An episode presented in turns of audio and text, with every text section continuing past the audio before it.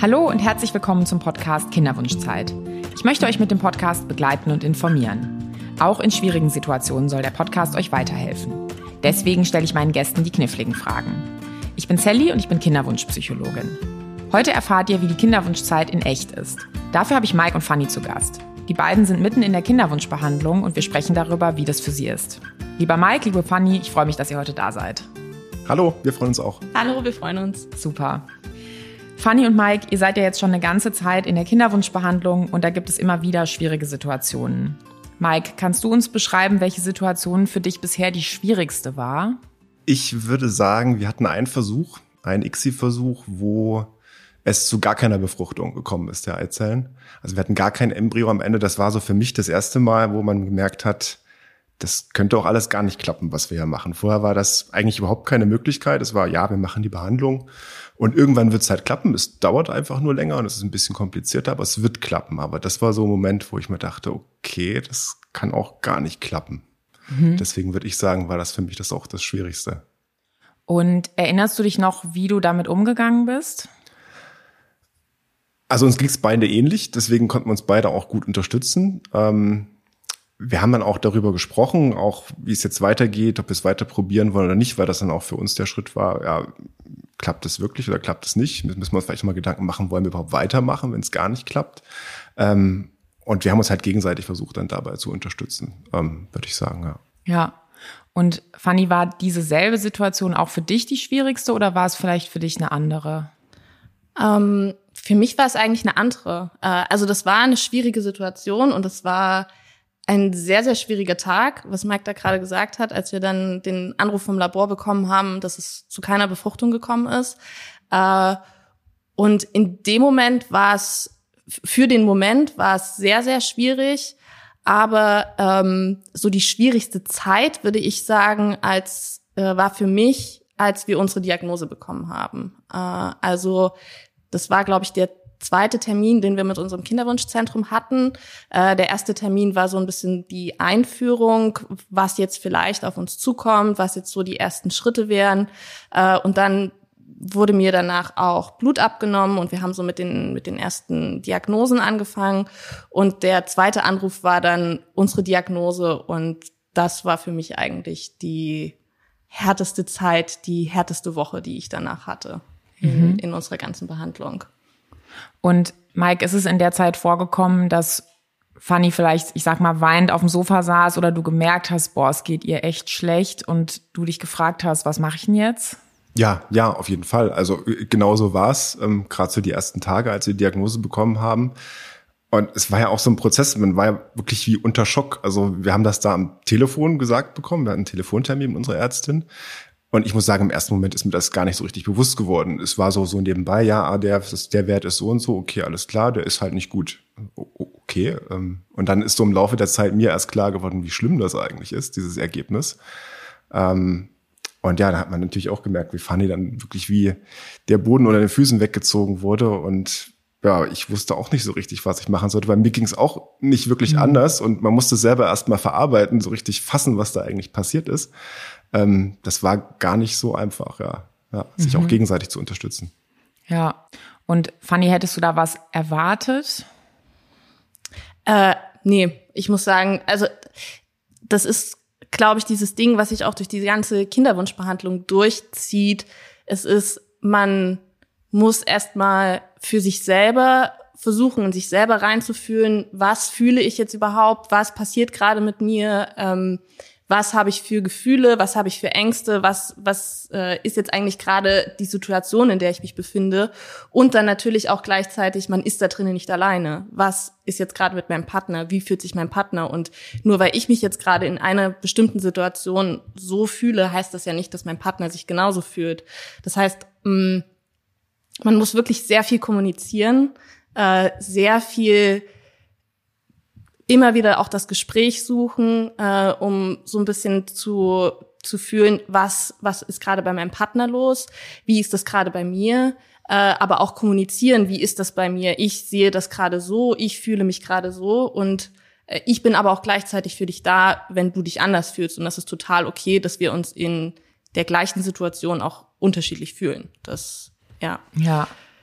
Ähm, und deswegen, ich muss sagen, in der Situation, jetzt gerade am Anfang, als wir unsere Diagnose gekriegt haben, im Nachhinein äh, finde ich es ein bisschen schade, weil ich glaube, für mich war, wie gesagt, mir war der Boden unter den Füßen weggezogen. Ich habe überhaupt kein Gefühl mehr für irgendwas gehabt. Das war wirklich so ein tiefes schwarzes Loch, in das ich da gefallen bin. Ähm, und da, also mir ging es einfach nur schlecht. Mhm. Das war, ja. Äh, und da muss man dann erstmal lernen, dass es auch so, okay, ich bin hier nicht alleine drin, es gibt noch eine zweite Person. Wir müssen auch darum gucken, dass wir da zusammen durchkommen. Mhm. Und Mike, was würdest du sagen, welche Rolle spielt Geduld in diesem Prozess? Ja, auf jeden Fall eine sehr große Rolle. Also man muss den anderen auch Zeit geben, das, das zu verarbeiten. Man muss den, auch, den anderen auch, was ich lernen musste, auch ein bisschen, ist dem anderen auch einfach Zeit zu geben, traurig zu sein, weil ich bin so ein Typ, ich versuche immer die positiven Seiten irgendwie rauszusuchen und dann eher so zu gucken, okay, es ist jetzt blöd, aber wir machen jetzt irgendwas draus und das, das wird schon alles irgendwie besser werden. Ähm, und bin dann dann vielleicht auch manchmal ein bisschen ungeduldig, so, ja, jetzt sei doch nicht traurig, wir haben doch Chancen, wir können doch was machen. Ähm, das musste ich auch erst ein bisschen lernen, dass ähm, andere Menschen gehen halt anders damit um. Und äh, da muss man auch Zeit geben, jemanden einfach traurig sein zu lassen. Das heißt, war es manchmal so, dass du für dich eine Perspektive schon gefunden hattest und dachtest, ah, hier kann ich optimistisch sein, hoffnungsvoll in die Zukunft gucken und für Fanny hat es noch einen Moment länger gedauert. Die hat dir zwar zugehört, das verstanden, aber.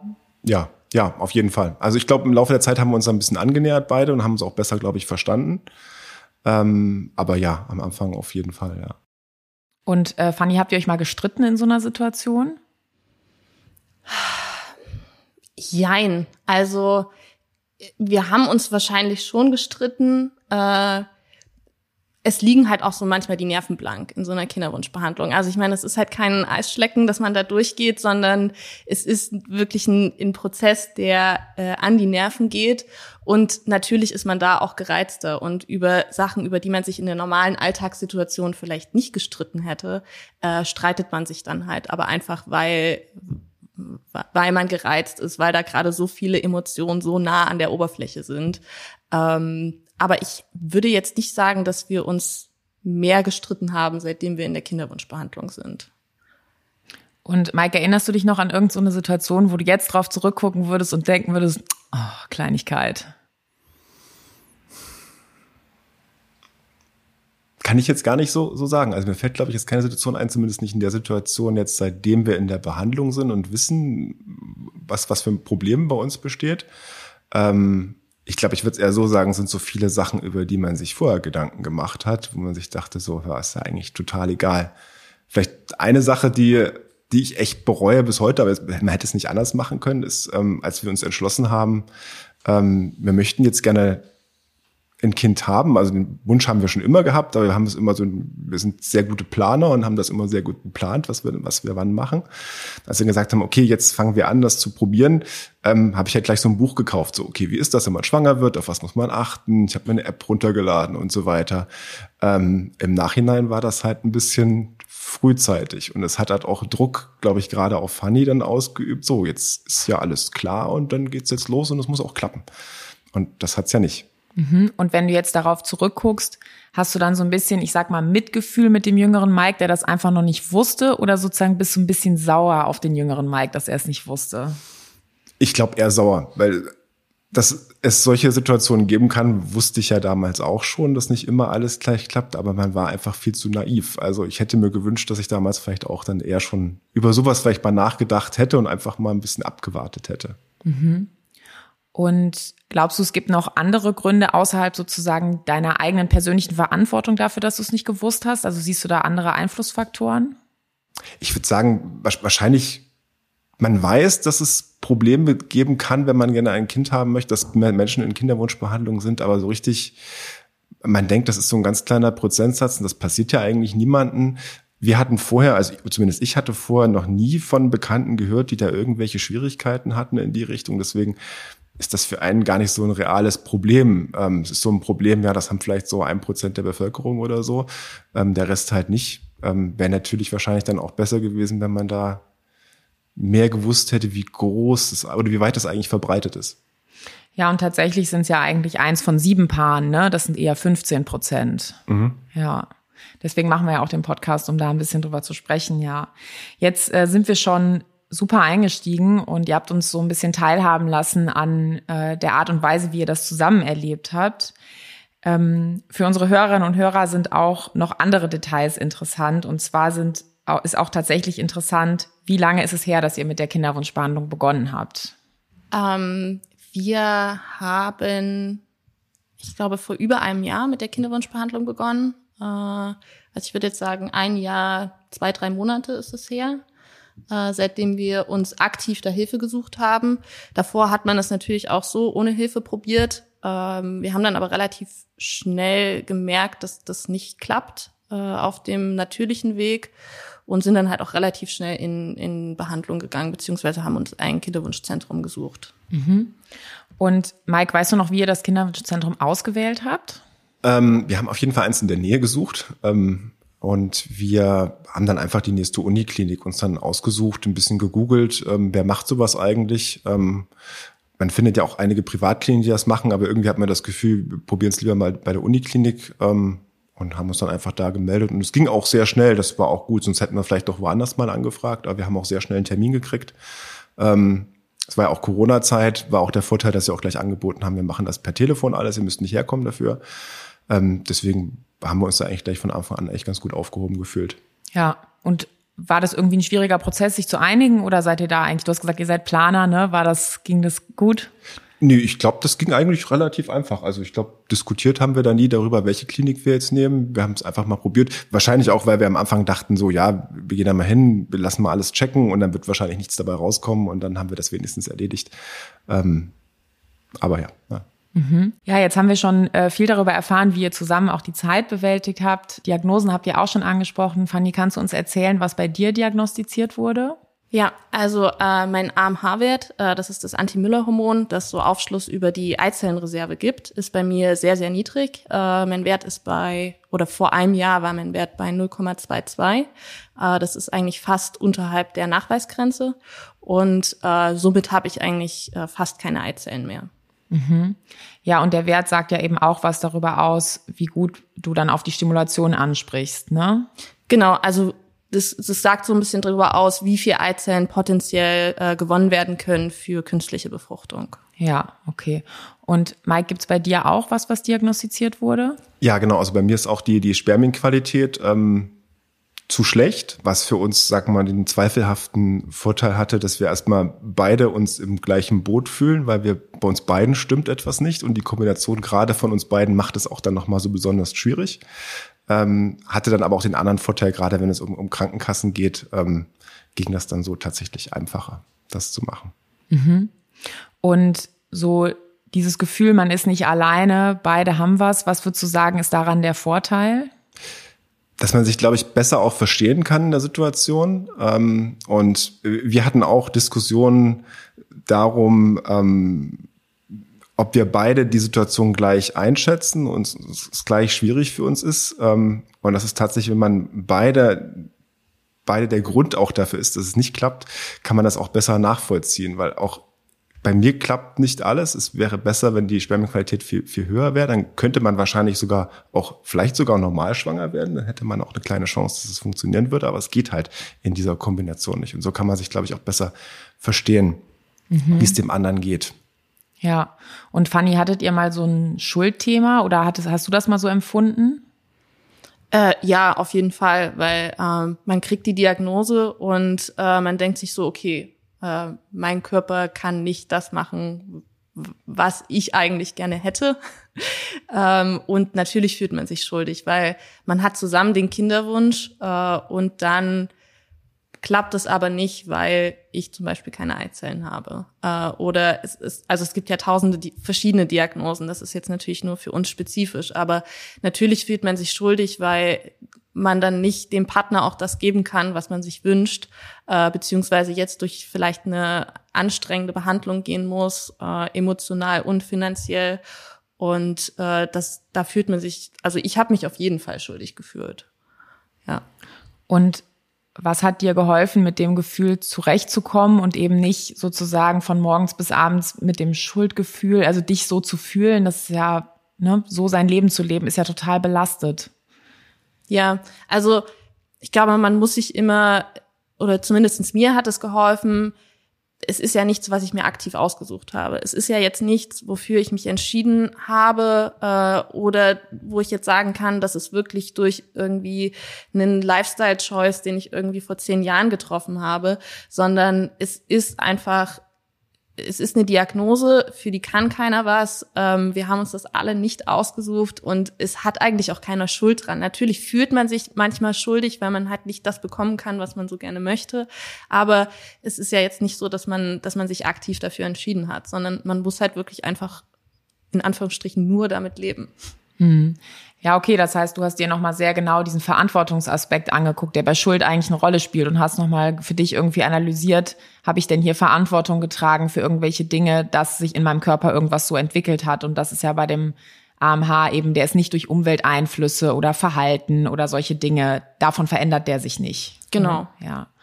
Und Mike, habt ihr darüber auch ein Gespräch gehabt, über so Schuldempfinden? Ich weiß nicht, direkt vielleicht gar nicht mal so sehr. Wir haben schon sehr viel darüber gesprochen, ähm, gerade über, über Fannys, Diagnose, äh, wie man damit umgeht und dass es für sie auch sehr, sehr schwierig ist, damit umzugehen, weil es eben auch bedeuten kann, ähm, dass sie halt keine genetisch eigenen Kinder deswegen kriegen kann, ähm, was natürlich bei meiner Diagnose trotzdem noch wahrscheinlicher ist zumindest. Ähm, ich glaube, solche Diskussionen haben wir dann eher darüber geführt, ähm, ich will jetzt nicht sagen, für wen es schlimmer ist, ähm, aber es ging so ein bisschen in die Richtung, ja, du kannst mich nicht ganz verstehen, weil du weißt ja gar nicht, ähm, wie es mir in der Situation geht. Ähm, ich bin ja in einer anderen Situation als du. Und das hat auch eine Zeit, glaube ich, nicht gedauert, bis wir uns da gegenseitig auch besser verstanden haben. Also ich würde aber nie sagen, dass wir uns irgendwie gegenseitig die Schuld gegeben haben oder dass wir uns vielleicht noch eher selbst die Schuld gegeben haben, dass wir daran schuld sind, dass es ja nicht geht. Das können wir ja glücklicherweise in Anführungsstrichen ja beide machen. Ähm, deswegen kann man sich da auch besser verstehen und kann den anderen auch immer wieder davon das ausreden. Du bist nicht schuld daran, du kannst auch nichts dafür, du hast doch nichts gemacht. Es, es ist einfach so. Mhm. Und jetzt ist ja beim AMH so, den kann man ja nicht behandeln. Da kann man jetzt keine Therapie machen und sagen, okay, der wird noch mal besser. Jetzt beim Spermiogramm ist es so, da gibt's ja schon Behandlungsoptionen. Wurdest du auch behandelt?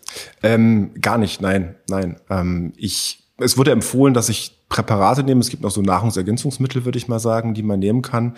Ähm, Habe ich auch genommen, auch verschiedene, aber die Spermiogramme sind gleich geblieben oder manchmal waren sie sogar schlechter. Deswegen hat das, glaube ich, nicht so viel gebracht und weitere Behandlung gab es aber nicht, nein. Ja, genau, dann ist die ICSI-Methode ist eben dann die Behandlung, ne, für die Kombination von den beiden Sachen. Genau, genau, stimmt, ja, ja. Ja. Und ähm, wie war das für euch, ähm, oder Mike, wie war das für dich, als euch dann gesagt wurde, hier, die ICSI wird euch vorgeschlagen, wahrscheinlich hast du dich eingelesen, wie fandest du das? Ähm, am Anfang musste man sich dann erstmal einlesen, was ist der Unterschied eigentlich zwischen, zwischen IVF und ICSI. Ähm, man kennt diesen Begriff IVF oder IV, IVF kennt man ja schon. Ähm, und häufig wird ja die ICSI einfach so drunter subsumiert. Das ist ja eine IVF, aber keiner weiß wo richtig, was das ist. Ähm, aber ich würde nicht sagen, dass wir es oder dass ich es irgendwie besonders negativ angesehen habe, dass es jetzt keine IVF wird, sondern eine ICSI. Es gibt ja Unterschiede in den ähm, in den Lebendgeburtraten, so wie ich das verstanden habe, wenn man eine IVF macht, dann hat man zwar eine geringere Befruchtungsquote, ähm, aber dafür sind die Lebendgeburtraten dann höher als bei ICSI und deswegen wird das eigentlich bevorzugt. Aber ich habe es jetzt nie so richtig als irgendwie schlechtere Behandlung angesehen und gehofft, ah, hätten wir nicht doch lieber IVF machen können. Das war für mich eigentlich nie so ein Thema. Ja, du hast das super erklärt. Ich würde jetzt zu den Abkürzungen noch mal ein, zwei Sachen hinzufügen. Das stimmt ganz genau, was du sagst. Also ähm, die In-vitro-Fertilisation ist ja die Methode, wo eine Eizelle in einer Schale sich befindet und dann quasi Spermien hinzugegeben werden, die vorher aufbereitet wurden und dann ein befruchtungsfähiges Spermium sich selber den Weg bahnt. Und du hast es genau richtig erklärt, dass wenn so viele ausreichende Spermien vorhanden sind, dann ist es besser, einem Paar diese Methode anzubieten. Und bei der ICSI, bei der intrazytoplasmatischen Spermieninjektion, ist es so, dass eben ein einzelnes Spermium in die Eizelle eingebracht wird. Und wenn man das nicht machen muss, weil genug da sind, ist es nicht die bessere Methode. Und wenn aber diese Methode nicht geht, weil nicht genug da sind, das reicht jetzt nicht zehn Spermien auf eine Eizelle zu kippen, das muss schon eine wesentlich größere Zahl sein, dann ist das eben die Methode, die empfohlen wird. Ja. Und was du über die Lebendgeburtrate erzählt hast, stimmt nämlich dann. Also man sollte nicht eine ICSI machen, wenn eine IVF auch geht. Ja. Und äh, Fanny, erinnerst du dich noch so beim Einlesen in die Methode? Was hast du gedacht? Ähm, ich glaube, also das im, im Nachhinein würde ich sagen, so ein bisschen das Gute war, wir hatten nicht wirklich viel Zeit, uns vorzubereiten. Äh, dadurch, dass wir relativ schnell unsere Diagnose bekommen haben äh, und unser Kinderwunschzentrum auch gemerkt hat, dass das ein relativer Spezialfall ist bei uns, äh, haben sie dann uns angeboten, dass wir sofort damit starten können. Das heißt, wir haben dann im nächsten Zyklus sofort losgelegt und wir hatten, glaube ich, so 15 Tage, um uns äh, darauf vorzubereiten. Ähm, da kommt dann natürlich erstmal eine komplette Informationsflut auf einen zu und man versucht viel darüber zu lesen und sich so, so ein bisschen den Überblick zu verschaffen. Aber gleichzeitig habe ich immer versucht, mich nicht zu viel damit zu beschäftigen, weil man kann in diese Foren auch, also wenn man da in Internetforen abtaucht, man, man kann da, das ist wirklich ein Fass ohne Boden. Also, äh, und es gibt so viele verschiedene Erfahrungsberichte und ich wollte mich einfach nicht von vornherein äh, schon so festlegen mit, ich weiß jetzt, wie viele Eizellen da kommen, ich weiß genau, welcher Schritt als nächstes kommt, damit ja, weil es, es ist zum einen für jeden individuell und zum anderen, es kann halt, es sind so viele verschiedene Schritte und es kann immer was schiefgehen und wir haben dann wirklich immer nur bis zum nächsten Schritt eigentlich gedacht äh, und haben uns da so ein bisschen lang gehangelt, dass man so ungefähr weiß, so was pass sollte als nächstes passieren, ähm, aber nicht, dass man, dass man jetzt schon so einen kompletten Ablauf hat mit am besten noch Tag und Uhrzeit geplant, was kommt jetzt als nächstes. Ja, und das ist interessant, weil was die Medikamente angeht, sind ja schon Tage und Uhrzeiten geplant. Also es mhm. finde ich ehrlich gesagt eine sehr große Leistung zu sagen, ja, ich nehme den Plan, aber ich plane jetzt nicht noch den ganzen Rest. Ja. Und ähm, jetzt, Mike Fanny hat gerade Foren erwähnt. Hast du dich von Foren auch angesprochen gefühlt oder hast, hattest du das Gefühl, das ist für Frauen? Nee, habe ich mir auch angeschaut. Ähm, es kommen ja immer wieder Fragen auf während der Behandlung. Ähm, bestimmte Situationen, bestimmte Effekte, Symptome bei Funny, was bedeutet das jetzt eigentlich alles? Ähm, und dann sucht man natürlich im Internet nach Informationen dazu und dann kommt man auch ganz schnell auf Foren, ähm, wo das immer mal wieder besprochen wird, wo dann gerade Frauen halt dann das beschreiben und dann gibt es häufig auch Ärzte, die darauf antworten oder andere äh, Patientinnen, die dann darauf antworten. Also ich fand das schon manchmal hilfreich, aber wie Fanny auch sagt, ähm, man findet halt alle möglichen Informationen. Also man kann da ein, nach einem Symptom suchen. Man findet auf jeden Fall in Foren Einträge, wo drin steht, das ist positiv. Und dann findet man wieder andere Einträge, wo drin steht, ja, das ist super negativ. Ähm, deswegen, äh, man muss es auch versuchen, für sich selber ein bisschen zu filtern, diese Informationen, nicht alles zu glauben, was da drin steht. Ähm, und ich habe dann auch eher versucht, dann eher auf Seiten von Kinderwunschkliniken dort nach Informationen zu suchen, in der Hoffnung, dass es da ein bisschen objektiver auch dargestellt wird. Ja, und so in der Behandlung generell, ähm, wie hast du dich als Mann da so positioniert gefühlt? Hast du dich gut gesehen gefühlt oder wie war das für dich? Ähm, man ist natürlich so ein bisschen, man hängt so ein bisschen mit dran. Ähm, das ist aber auch dem geschuldet, dass die meisten Behandlungen, ich habe es ja auch gerade schon gesagt, bei mir wurde ja nicht wirklich was gemacht. Ähm, ist halt immer Fanny im Fokus. Fanny muss zu den Arztterminen gehen, Fanny hat Operationen, Fanny muss die Spritze nehmen oder bekommen ähm, ich war halt immer mit dabei und in der Corona-Zeit war es dann auch so, ich konnte auch gar nicht mit zu den Terminen gehen. Das hieß dann, ich saß dann meistens draußen vor der Klinik, habe gewartet, bis, bis Fanny fertig ist mit ihrer Behandlung ähm, was dann teilweise auch mal drei, vier Stunden dauern konnte, bis, bis ich sie dann wieder abholen konnte. Also man, als, als Partner hängt man da immer so ein bisschen einfach mit dran und fühlt sich auch so ein bisschen hilflos, weil man kann halt gar nicht so viel machen. Also das, was ich dann immer gemacht habe, ich habe dann bei ihr immer die, die Spritzen gesetzt. Das war dann zumindest für mich, ich kann auch was mitmachen hier, ich kann auch mithelfen. Aber leider ähm, kann man leider nicht so viel machen, ja. Ich stelle mir es total schwierig vor. Kannst du uns mal erzählen, wie du da so drei Stunden vor der Klinik, wie hast du die Zeit rumgekriegt? Ähm, ich habe da meistens währenddessen gearbeitet. Ähm, ich habe meinen mein Laptop mit dabei gehabt, ähm, Handy-Hotspot und dann habe ich dann die drei Stunden im Auto gesessen und gearbeitet. Dadurch ging die Zeit auch relativ gut vorbei. Ähm, und ich habe sie auch gut genutzt. Auch sagen, ja. Boah, ich stelle mir es total schwierig vor, auf der einen Seite sich zu konzentrieren. Ich stelle es mir irgendwie auch cool vor, wenn man das Gefühl hat, man nutzt die Zeit und zwischendurch kommen aber wahrscheinlich auch mal störende Gedanken rein. Also hast du es so erlebt oder anders? Ja, ja, auf jeden Fall. Also ich habe mir die Zeit dann auch immer in meinem Kalender geblockt. Also ich habe da auch keine Telefonate geführt, keine Meetings gemacht. Ich habe da immer versucht, irgendwas anderes zu arbeiten, was ich alleine machen konnte, ähm, um mich da so ein bisschen abzuschotten. Weil klar, jetzt super konzentriert war man jetzt dabei nicht, aber es ging einigermaßen. Also ich konnte mich einigermaßen auch immer dann auf solche Sachen konzentrieren, weil das für mich dann auch so ein bisschen ein Weg war, halt auch mal auf andere Gedanken zu kommen. Ja. Und Fanny, erinnerst du dich an so einen Tag, wo du nach drei, vier Stunden aus der Klinik kamst und dann kommst du ja zurück zu deinem Partner und weißt, der hat jetzt hier im Auto gesessen. Kannst du mal davon erzählen? Ja, also ich fand das äh, auch immer immer recht krass, äh, gerade weil wir auch viele Behandlungszyklen äh, im, im Winter oder eher in der kälteren Jahreszeit gemacht haben. Und äh, wie Mike schon sagt, es kann manchmal recht lange dauern. Also auch ähm, nach so einer Follikelpunktion äh, muss man dann natürlich erstmal noch warten, bis sich die ganze Narkose und alles abgebaut hat, äh, kriegt dann die ersten Ergebnisse und wird dann halt entlassen irgendwann vom Arzt. Ähm, und ich wusste natürlich, dass Mike draußen im Auto sitzt und dass es äh, vielleicht gerade Minusgrade draußen hat. Und dass es natürlich jetzt nicht die komfortabelste äh, Situation auch, auch für ihn ist. Ähm, und das, das spielt zum einen eine Rolle und zum anderen ist es natürlich auch jetzt nicht nur zu der Punktion, ähm, aber jetzt auch zum Beispiel, wenn wir einen Transfer hatten, musste er halt auch draußen warten. Und dann kann man so machen, dass man Fotos schickt oder man macht einen äh, Videoanruf oder sowas, um den Partner noch ein bisschen mehr mit zu involvieren. Aber der Partner steht halt trotzdem draußen, gefühlt zehn Meter Luftlinie draußen und darf halt nicht mit reinkommen. Um, und ich verstehe es auch durch diese ganzen äh, Restriktionen, dass das nicht geht. Aber es ist natürlich der Prozess an sich fühlt sich schon äh, immer sehr, sag ich mal, entkoppelt an und dann gleichzeitig noch dürfen noch nicht mal beide Partner aktiv in diesem, in diesem kleinen Part, wo man aktiv sein kann und mit dabei sein kann, darf halt der Partner noch nicht mehr mit dabei sein. Äh, das, das fand ich schon immer sehr hart. Also ich hätte es auch gerne gehabt, dass der Mann noch mit rein darf in die Klinik, aber ja, es ging halt leider einfach nicht. Mhm.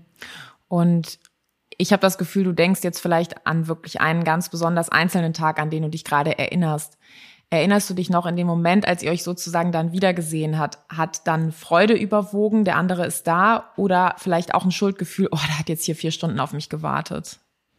Hm, es ist beides. Also zum einen ist es wirklich, ich habe dann auch manchmal, mir ging es immer nach den nach den Follikelpunktionen relativ gut. Ich habe das alles sehr sehr gut ähm, oder mein Körper hat das immer alles sehr sehr gut verarbeitet. Das heißt, ich äh, konnte dann eigentlich auch relativ schnell wieder äh, wieder raus. Aber natürlich ist so ein Prozess mit, die Ärzte haben dann noch andere Punktionen und müssen dann noch diese Entlassungsbriefe schreiben und so weiter. Das, das dauert dann immer noch. Und ich wusste natürlich, ich bin jetzt eigentlich fertig und ich könnte jetzt schon rausgehen und mein Partner wartet draußen gefühlt im Kalten. Ähm, und ich muss jetzt hier nur noch diesen ganzen Krankenhausprozess abwarten, damit ich rauskomme. Natürlich hat man da Schuldgefühle und das habe ich auch manchmal gesagt, ähm, wenn ich dann noch länger warten musste.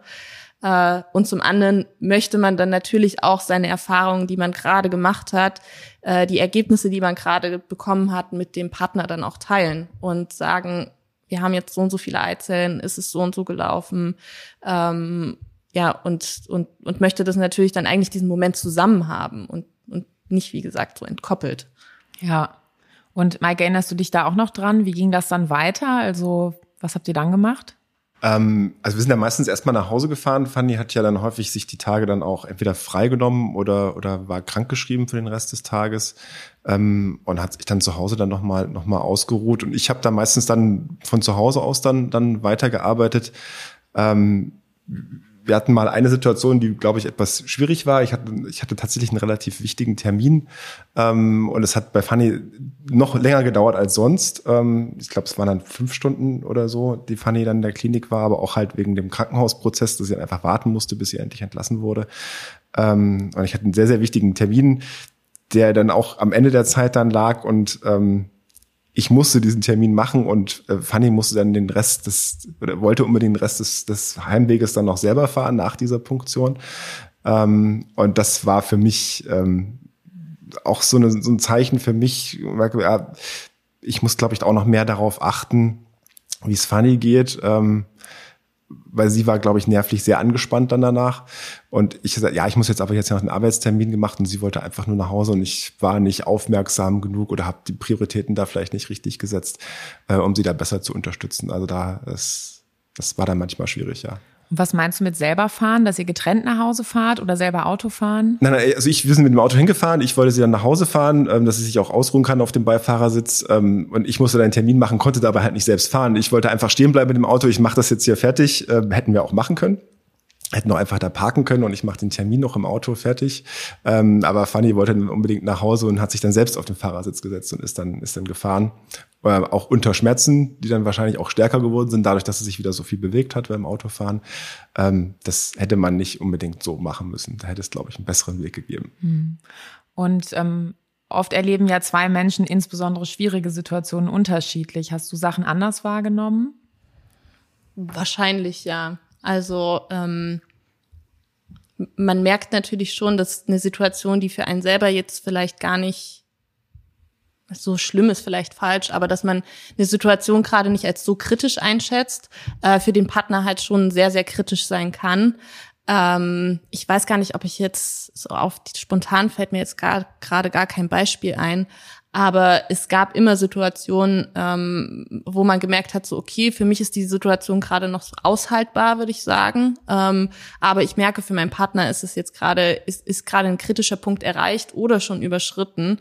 Ähm, und wir, wir müssen jetzt einfach reden und wir, wir müssen da jetzt kommunizieren und äh, erstmal verstehen, was jetzt überhaupt, was jetzt überhaupt gerade ähm, die, die Situation ist. Ja. ja, genau. Und bei diesem Prozess geht es ja dann oft darum, dass, dass man auch akzeptiert, dass die persönliche Wahrnehmung des anderen, die ist jetzt so, wie sie ist. Und dann kann man den auch nicht durch die eigene, ich sag mal, vielleicht objektive Sichtweise überzeugen, sondern zu sagen, ah, okay, ich verstehe, für dich ist es jetzt so. Und Kompromiss heißt halt nicht, man findet die Traumlösung, die von der Fee vorbeigebracht wird, sondern Kompromiss heißt halt leider meistens, beide sind eigentlich nicht so ganz zufrieden mit der Lösung und trotzdem macht man es friedlich und sagt dann, okay, machen wir jetzt. So hört sich das an, richtig viel Arbeit. Ja, genau. Und es kann auch manchmal sein, dass der Partner auch sagt, äh, ich, ich muss die Situation jetzt erstmal für mich selber irgendwie versuchen zu klären und damit selber klarzukommen und ich brauche halt jetzt auch erstmal Zeit und Abstand. Ähm, und das muss man dann auch akzeptieren. Äh, und das ist jetzt kein, das ist jetzt kein Rücksch äh, oder dass, dass man zurückgewiesen wird, ähm, das, da muss man, glaube ich, seine eigenen Gefühle auch wieder so ein bisschen zurücksetzen, sondern okay, es gibt auch Situationen, wo ich einfach Zeit brauche und für mich einfach äh, oder ich einfach äh, alleine sein möchte jetzt erstmal und das ist total okay und genau die gleichen Auszeiten muss ich meinem Partner halt auch äh, geben. Ja, das finde ich ein super Tipp. Ja. Und ähm, Mike, du hast jetzt eben schon angesprochen, ne, das war so eine kritische Situation, es war ein wichtiger Termin, quasi Dinge, andere Aspekte deines Lebens waren berührt von der Kinderwunschzeit und der Kinderwunschbehandlung. Hast du darüber hinaus auf der Arbeit oder privat mit Leuten drüber gesprochen? Ähm, auf der Arbeit eigentlich so gut wie gar nicht. Ähm, ja, auch da hat man einen Kollegen, mit dem man ja mittlerweile eher befreundet ist, dem man sowas vielleicht mal erzählt hat. Aber ansonsten halte ich das bei der Arbeit eigentlich komplett raus, weil ich es bisher auch komplett auch raushalten konnte. Es hat mich jetzt nicht wirklich beeinflusst, gerade weil ich relativ flexibel auch immer arbeiten konnte, dann auch solche Zeiten dafür nutzen konnte. Ähm, dadurch war der Druck auch nie da, jetzt irgendwie mal sich erklären zu müssen, ja, deswegen kann ich heute nicht kommen oder deswegen muss ich heute mal fünf Stunden früher gehen oder so. Ähm, ich konnte das eigentlich ganz gut managen, ohne dass es einen Effekt darauf hatte. Dadurch habe ich das jetzt auch bisher nie thematisiert. Aber ich habe mir auch vorgenommen, wenn es mal dazu kommen sollte, dass ähm, ich halt dann die Arbeit zurückstellen muss, dass ich dann auch offen ansprechen würde oder dass es auch besser verstanden wird, so wie, ah, was hat denn er jetzt schon wieder, warum ist er denn weg? Ähm, weil ich glaube, wenn man das erklärt, hat auch jeder Verständnis dafür. Und hat dir das bisher auch geholfen, dass du dann an der Arbeit, ich nenne es mal Normalität hattest, dass das Thema dort nicht war? Ja, ja, auf jeden Fall. Also für mich ist es ein guter Weg, ähm, mal auf andere Gedanken zu kommen, sich auf, an, auf andere Dinge zu fokussieren. Ähm, ich kann das da auch eigentlich ganz gut ausblenden. Das ist dann wirklich dann manchmal so eine Zeit, wo man sich auch wieder ein bisschen erholen kann, in Anführungsstrichen emotional, ähm, weil man einfach mal sich mit ganz anderen Dingen beschäftigt und nicht äh, wie sonst 23 Stunden am Tag äh, mit der Kinderwunschbehandlung. Ja, also das glaube ich auch, nämlich produktiv zu sein. Und die meisten Menschen machen ja zum Glück einen Job, den sie entweder gut können oder der ihnen sogar noch Spaß macht. Und da das Gefühl zu haben, ich bewege was, ist, glaube ich, ganz wichtig in dieser Zeit. Mhm. Ja. Fanny, wie hast du das gemacht an der Arbeit? Äh, ich habe es auch keinem hm, jetzt aktiv gesagt oder ich habe es jetzt auf der Arbeit nicht aktiv angesprochen. Äh, es ist natürlich schon Thema geworden, äh, indirekt würde ich sagen, weil ich natürlich viele Termine hatte und deswegen auch äh, öfter dann Meetings verschieben musste oder ähm, ja einfach nicht von vom Arbeitsbeginn vormittags frühs da sein konnte. Äh, und deswegen habe ich jetzt einfach gesagt, also ich habe meine, meine Vorgesetzten informiert gehabt, dass ich jetzt einfach mehr medizinische Betreuung brauche, bin da aber jetzt nicht ins Detail gegangen ähm, und dass es jetzt einfach eine Zeit gibt, wo ich auch öfter Arzttermine habe, äh, dass ich die Arbeitszeit nachhole und so weiter. Wir haben dann da äh, einen Kompromiss gefunden und damit sind wir sehr, sehr gut ähm, oder haben wir das sehr, sehr gut hingekriegt. Aber ich habe das jetzt nie so direkt thematisiert. Ja, aber das klingt total gut, dass du da dich auch nicht versteckst und auch nicht da immer mit so einem halben Schuldgefühl dann heimlich im Homeoffice was machst, sondern ihr eine gute Absprache habt, dass du auch weißt, was du machen kannst und wie die Absprache ist. Ja, ja. auf jeden Fall. Und äh, mit Freunden oder Familie? Ja, also äh, wir haben das eigentlich relativ würde ich sagen, offen kommuniziert, auch von Anfang an, äh, dass wir uns jetzt in Kinderwunschbehandlung begeben. Also auch schon, als es nicht geklappt hat, äh, als wir jetzt gerade so am Anfang mit dem, mit dem Kinderwunschzentrum waren, äh, waren dann natürlich noch hoffnungsvoller, äh, dass, wie Mike vorhin schon gesagt hat, das ist einfach, wir lassen uns da jetzt einmal durchchecken und es kommt nichts raus und alles ist gut und dann ein paar Monate später klappt's. Ähm, dem war dann nicht so und äh, ich glaube aber, soweit unsere Familie und Freunde wissen das eigentlich alle soweit Bescheid, dass wir in Kinderwunschbehandlung sind und dass es auch nicht die einfachste Behandlung ist und dass es äh, sich sehr lange hinziehen kann. Mhm. Und ähm, Mike, wie ist das so? Kriegt ihr dann zu viele Fragen gestellt, zu wenig Fragen gestellt? Wie moderiert ihr quasi euer Umfeld? Also es ist unterschiedlich. Es hängt natürlich immer von den Personen ab. Da ist jeder ein bisschen anders. Ähm, wir versuchen das auch schon offen zu sagen, dass es jetzt nicht etwas ist, über das wir immer wieder ständig reden wollen, über das wir immer auch wieder ständig Fragen hören wollen. Ähm, und das, das verstehen dann auch immer alle ganz gut. Und wir haben, also ich habe da auch Verständnis dafür, wenn man sich als Außenstehender vielleicht auch nicht so ganz wohlfühlt, weil man nicht weiß, wie, wie soll man damit umgehen, weil gerade soll ich jetzt mal wieder danach fragen, wie geht's Ihnen denn, was passiert da eigentlich oder soll ich lieber nicht fragen? Also habe ich da auch Verständnis dafür, wenn Leute sich dann ein bisschen unsicher fühlen und vielleicht auch für mich dann erstmal falsch reagieren, weil ich weiß, mir würde es genauso gehen. Ich würde genauso falsch reagieren wahrscheinlich, wenn ich nicht die Situation so gut kenne, wie ich sie mittlerweile kenne. Okay, ja, also da auch nochmal viel Verständnis für die anderen und ähm, wahrscheinlich aber auch ab und zu mal ähm, Grenzen besprechen, ne? dass man sagt, wow, das ist mir jetzt hier irgendwie zu viel, weil die anderen wollen wahrscheinlich Interesse signalisieren. Oder hattest du auch mal das Gefühl, jemand ist einfach echt nur neugierig? Das hatte ich bisher nicht, muss ich sagen. Ähm mir fällt zumindest keine Situation oder keine Person ein, die einfach nur neugierig war. Es war eigentlich immer sehr verständnisvoll und auch immer eigentlich eher zurückhaltend, ähm, dass wir dann danach gefragt wurden oder wenn wir das erklärt haben, weil wir natürlich auch ausgesucht haben, wem sagen wir jetzt viele Details, wem sagen wir vielleicht auch nur so allgemein, wie die Situation ist. Das haben wir versucht auch noch so ein bisschen ähm, abzuschöpfen, dass, dass wir das ein bisschen Menschen, die uns näher stehen, die wissen mehr darüber als Menschen, die uns jetzt nicht ganz so nahe stehen. Ja. Aber du hast auch viel Wohlwollen von den Menschen, die dir entgegengetreten sind, da gespürt. Ja, ja, das, das auf jeden Fall. Also unsere Eltern haben uns, glaube ich, immer gut unterstützt in dieser Situation. Ähm, den haben wir es auch zuerst gesagt.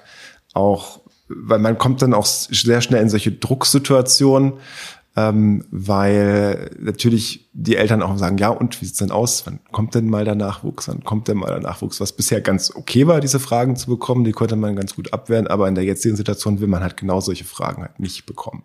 Ja. Und jetzt ist es ja so, bei einer Kinderwunschbehandlung kann ja nie garantiert werden, dass die mit einem Baby enden wird. Was gibt dir denn so die Kraft zu sagen, ich mache weiter? Weil es, glaube ich, der Wunsch ist, wir wollen uns unbedingt diesen Wunsch erfüllen. Das war für uns immer ähm, der Plan und so ein Lebensziel, dass man eine Familie hat mit, mit eins, zwei Kindern oder weiß ich nicht wie viele, ist ja eigentlich auch egal wie viele. Ähm, aber das, das wollten wir immer haben und von diesem Ziel möchte ich jetzt zumindest jetzt auch nicht abrücken bisher. Also deswegen probieren wir eigentlich alles, was sinnvoll ist, ähm, um dieses Ziel auch zu erreichen. Ja, Fanny, wie ist das bei dir? Was würdest du sagen, gibt dir so die Kraft?